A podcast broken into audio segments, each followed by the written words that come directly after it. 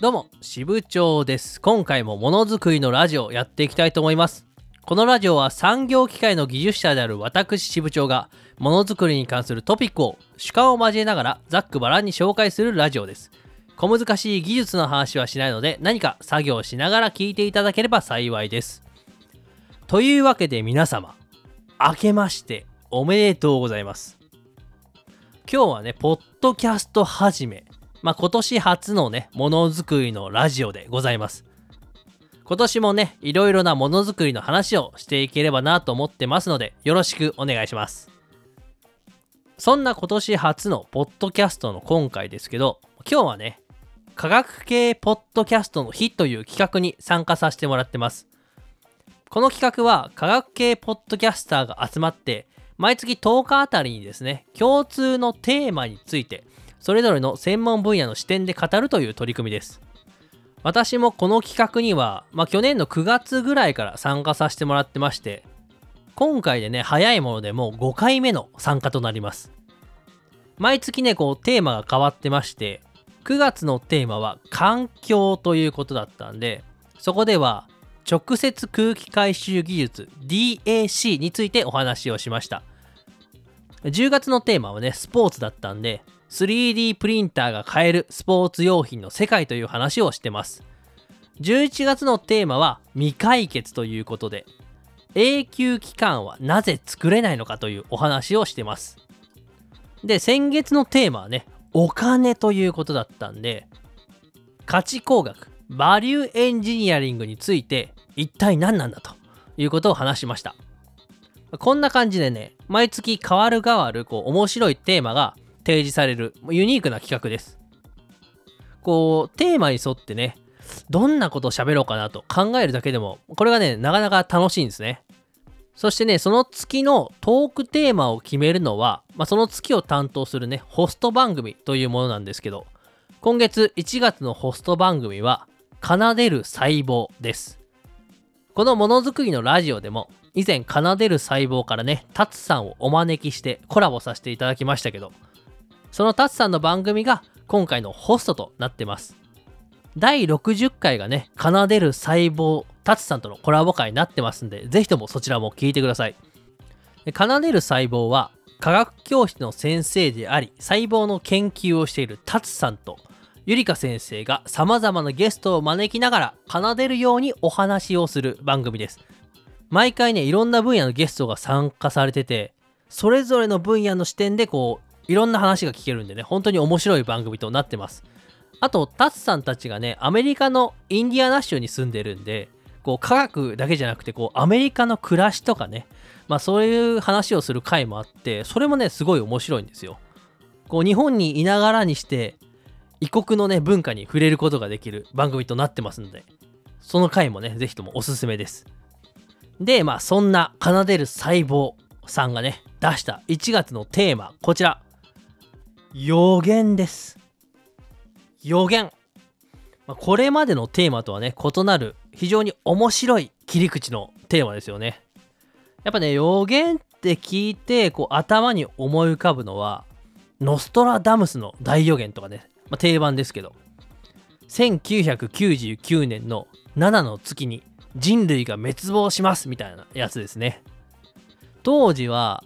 1999年って私多分9歳ぐらいで小学生だったんですけど、もうね、このノストラダムスの大予言ってね、めちゃくちゃ学校で話題になりましたね。こう多分ね、不安を煽らないための対策として、こう学校内でノストラダムスの大予言に関する話ってね、禁止されたんですよね。で、その本当にね、ノストラダムスののの字でも言おうものなら、もう先生たちね、めちゃくちゃ怒られるわけ。ハリー・ポッターでいうところの、本当ボルデモートみたいな感じ。で、それがめちゃくちゃ逆効果で、我々生徒側からしたらね、その先生たちの本気具合に、あ、本当に世界滅ぶのか、と、すごいね、怖かったです。なんて話をね、ちょっと予言って聞くとね、思い出します。まあ、これは全然今回のあの話の本編には関係ないんだけど、あ、ついでにちょっと雑談ついでにね、脱線するんだけど、皆さん、予言と予想の違いって知ってますか？予想っていうのは、何らかの客観的根拠に基づく推測らしいんですけど予言っていうのはね主観的判断に基づく推測なんですよ。つまり予言って根拠いらないんですよ、ま、その代わりに普通なら見通せないような未来の出来事について断言する、ま、これがね予言らしいです。まさにねノストラダムスの大予言からも分かる通り本当根拠ってのは全然いらなくてただ普通じゃ見通せないようなことをドンと言うみたいなね。これが予言なんですね。故に当たるも八家当たらぬも八家なわけ。今回はテーマに沿ってですねものづくりの未来についての予言をやっていきたいと思います。というわけでね前置き長くなったんですけども今日のテーマはこちらです。工作機械の受注額から未来の景気を予言せよです。それでは本編に行きましょう。まず最初にね皆さんは工作機械という機械をご存知でしょうか？私のポッドキャストをいつも聞いてる人だったら、まあ、この話ね耳にタコができすぎて水産業を営めるほどだと思うんですけどまた説明させてください、まあ、こんなんねなんぼ聞いてもいいですからねというわけで工作機械っていうのは工作を行う機械のことで材料などを加工して製品や部品を作り出す機械です。材料っていうのはね、金属に限らず樹脂とか木の加工も行います。まあ、加工の方法っていうのはね、こうガリガリとドリルとかね、そういうので削るだけじゃなくて、溶かすとか曲げるとか様々なんですけど、一般的には金属を切削加工する、まあ、こう削って加工する機械のことを工作機械と呼びます。まあ、自動車とか飛行機とは違って表舞台に出てこない、まあ、工場で働いているような機械です。ま、このように生産に使われる機械のことを生産材なんて言います。逆にこう自動車とかね民生向け、まあ、我々が普段使うような機械を消費財と言います。まあ B2B か B2C かの違いですね。まあ、そんな B2B 向けの生産材産業に使われる機械の一つが工作機械なわけですけど、まあ、数ある産業機械の中でも特に工作機械っていうのは重要な役割を担ってます、まあ、工作機械っていうのは機械を作る機械という意味でマザーマシンと呼ばれてます、まあ、工作機械っていうのは本当にありとあらゆる部品を加工して作り出すための機械なんでこの世の中に存在する全ての機械っていうのは源流をたどれば必ずこの工作機械から生み出されてるわけです。工作機械っていうのがいろんな部品を作ってその部品が組み合わさってまた別の機械になると。まさに母なる機械マザーマシンなわけですね。お母さんです。こう皆さんがこう周りを見渡してパッと目につくものそれら全てが、まあ、例外なく工作機械が必ず関わってます。このものあらゆるものって基本的にはそれを作る何かの機械から生み出されてるんでその機械自体を生み出してるっていうのは工作機械なわけなんでね間接的であっても工作機械っていうのは必ずあなたの生活に関わってますそしてこの現代においてね、あなたがこの工作機械に関わらずに生きていくっていうことはね、まあ、不可能って言っていいと思います。まあ、噛んだね。不可能と言っていいと思います。工作機械っていうのはそれほどに私たちの生活を支えている重要な機械なんですね。そしてそんな工作機械を作っているエンジニアの一人が私支部長であるということです。だから私は偉いんだと言いたいわけではもちろんなくて、ある種ね、ここまでが定型文的なね、私の自己紹介なんですけど、とにかく、ま工作機械っていうね、ものづくりの原理を担う重要な機械があるんだよっていうことを、まず頭に入れといてください。何を作るにしても、まず工作機械が必要なわけ。まあ、ここまでの理解が今日の話を聞くためのね、ベースの知識となります。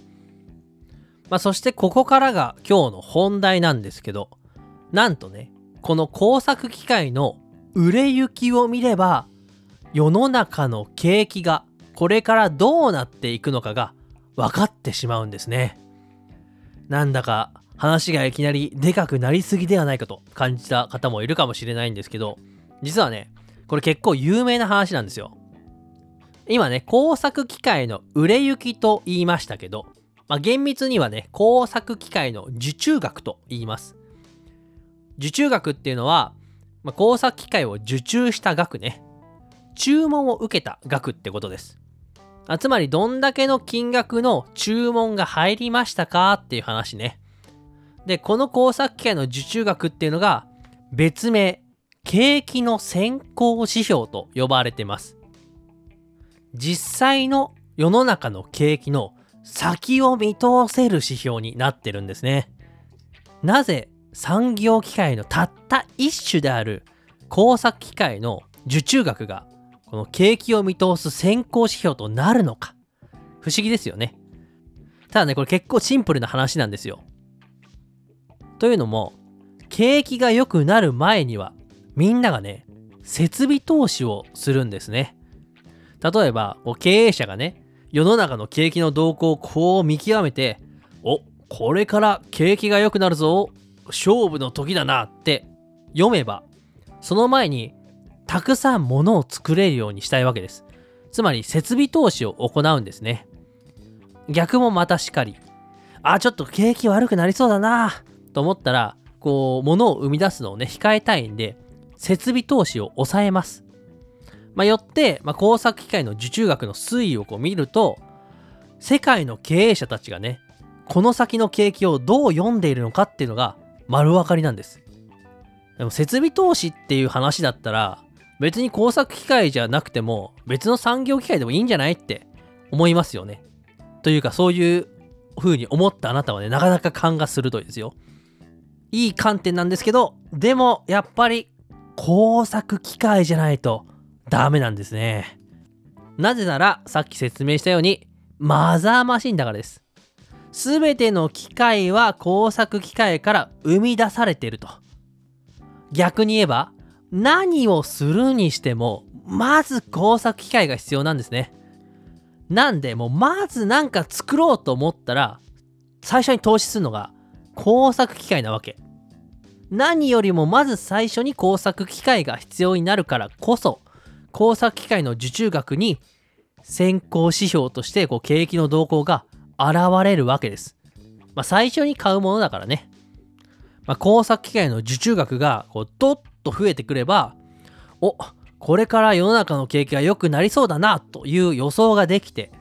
逆に、まあ、世の中の景気がね、すごく良い状態でも、工作機械の受注額がガクンと下がってくれば、あ、これから景気悪くなるんだなと予想ができてしまうわけ。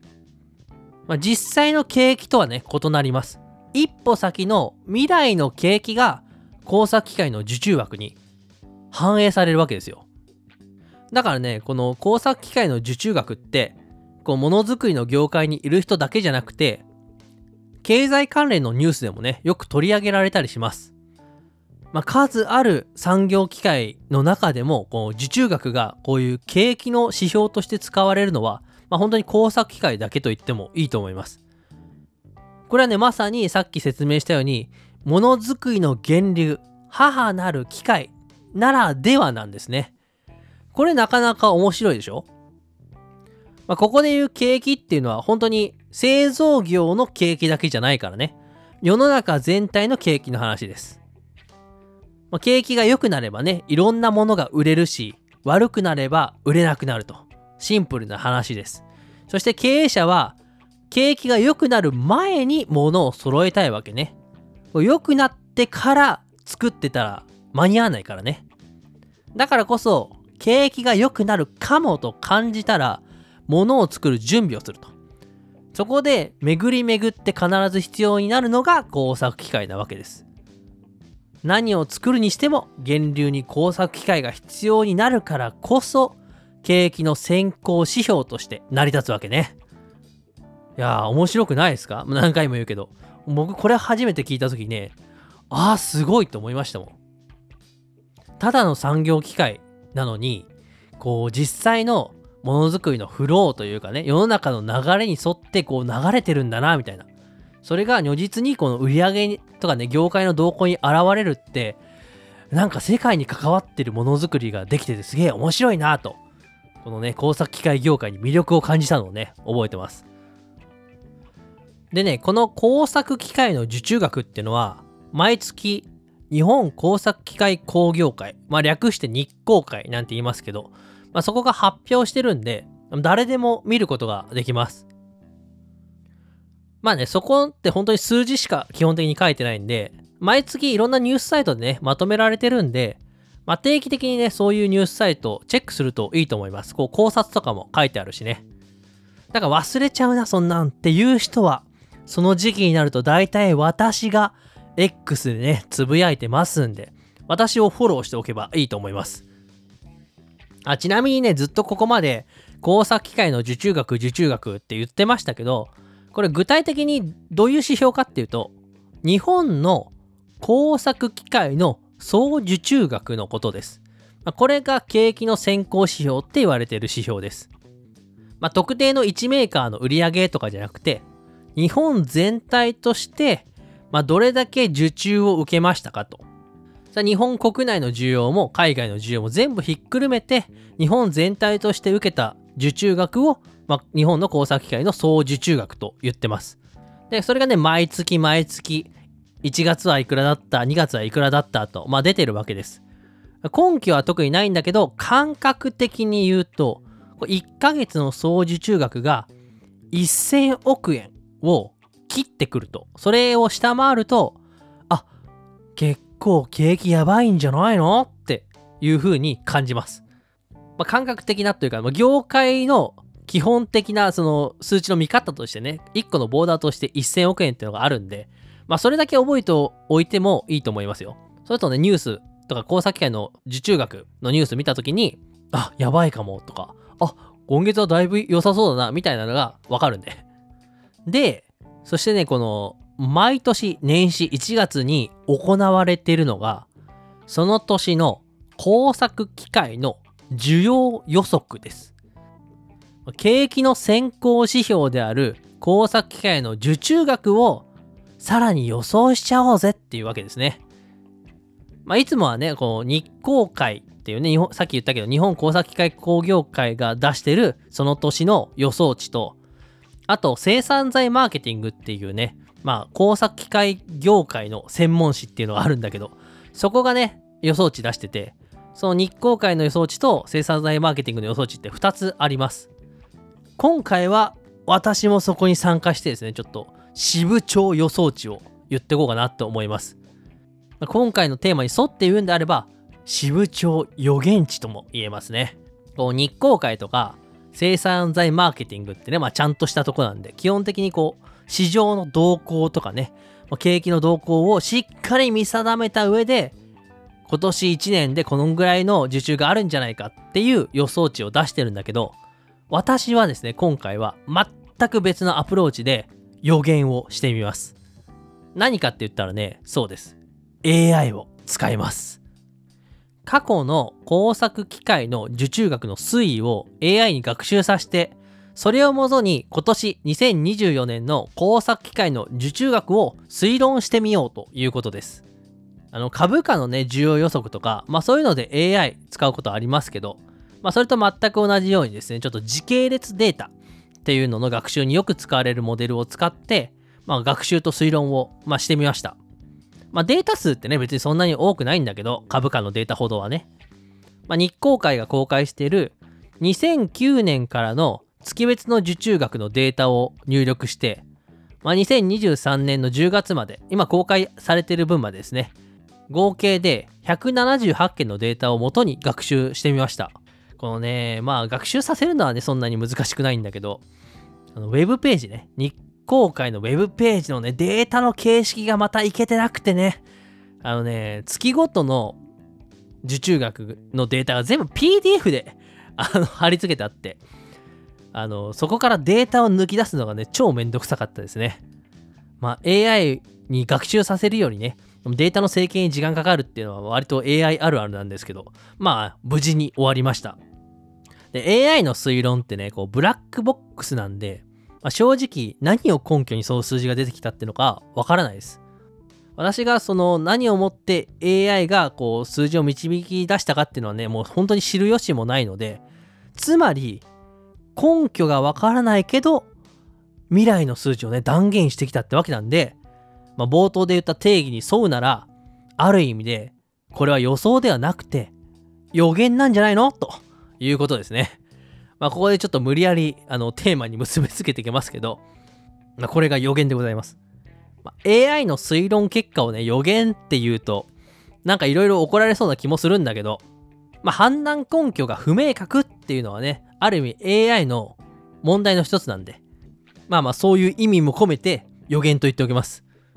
まあちょっと話それましたけど、あじゃあ早速ね、結果発表ですけど、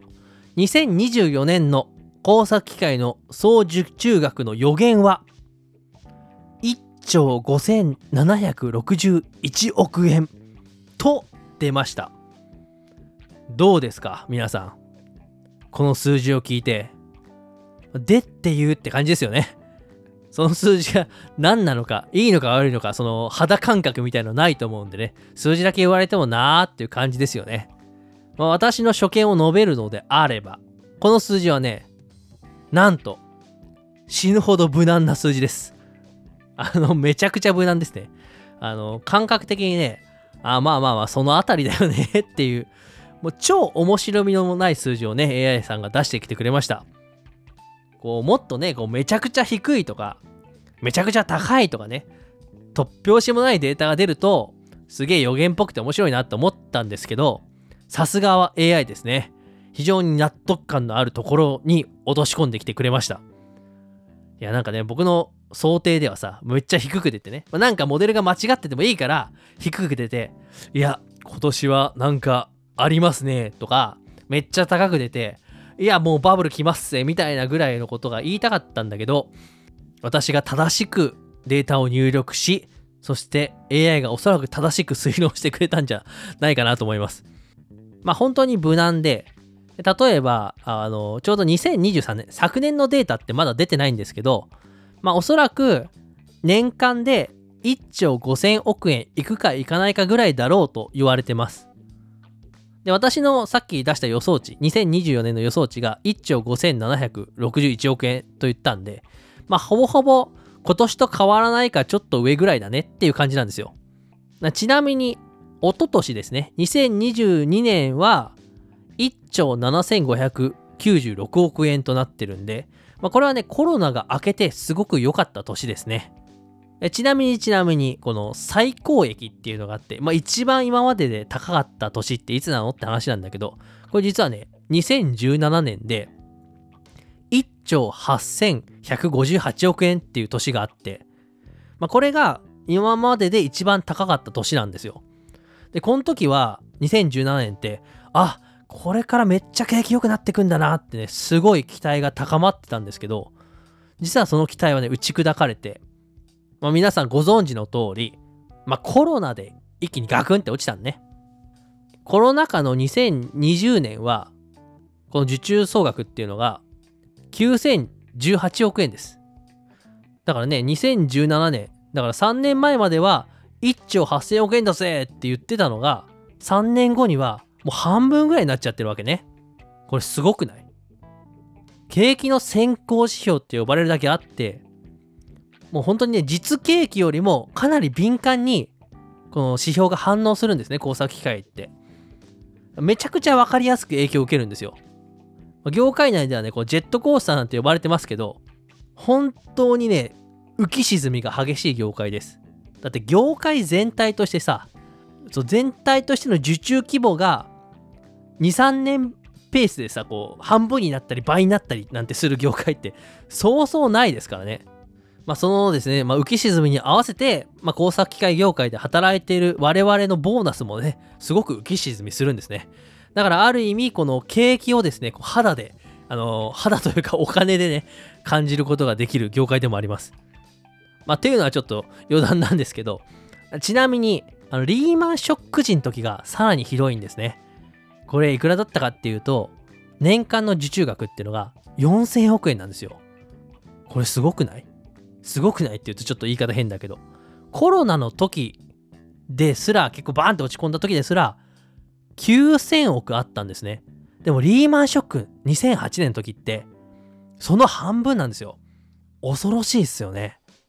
で、今が1兆5000億円ぐらいということなんで、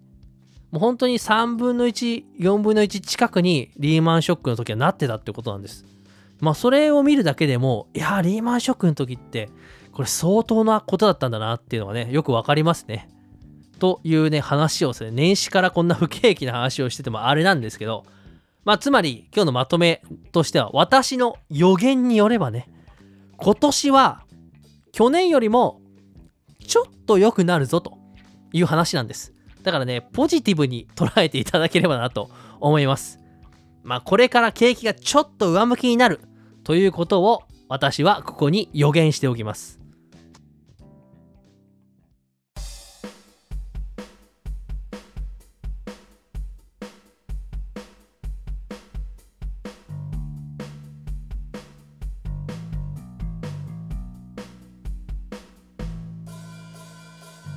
というわけでいかがだったでしょうか？私の予言が当たるか否かはまた来年のね今頃のお楽しみですね。忘れてなければねまた答え合わせしましょう。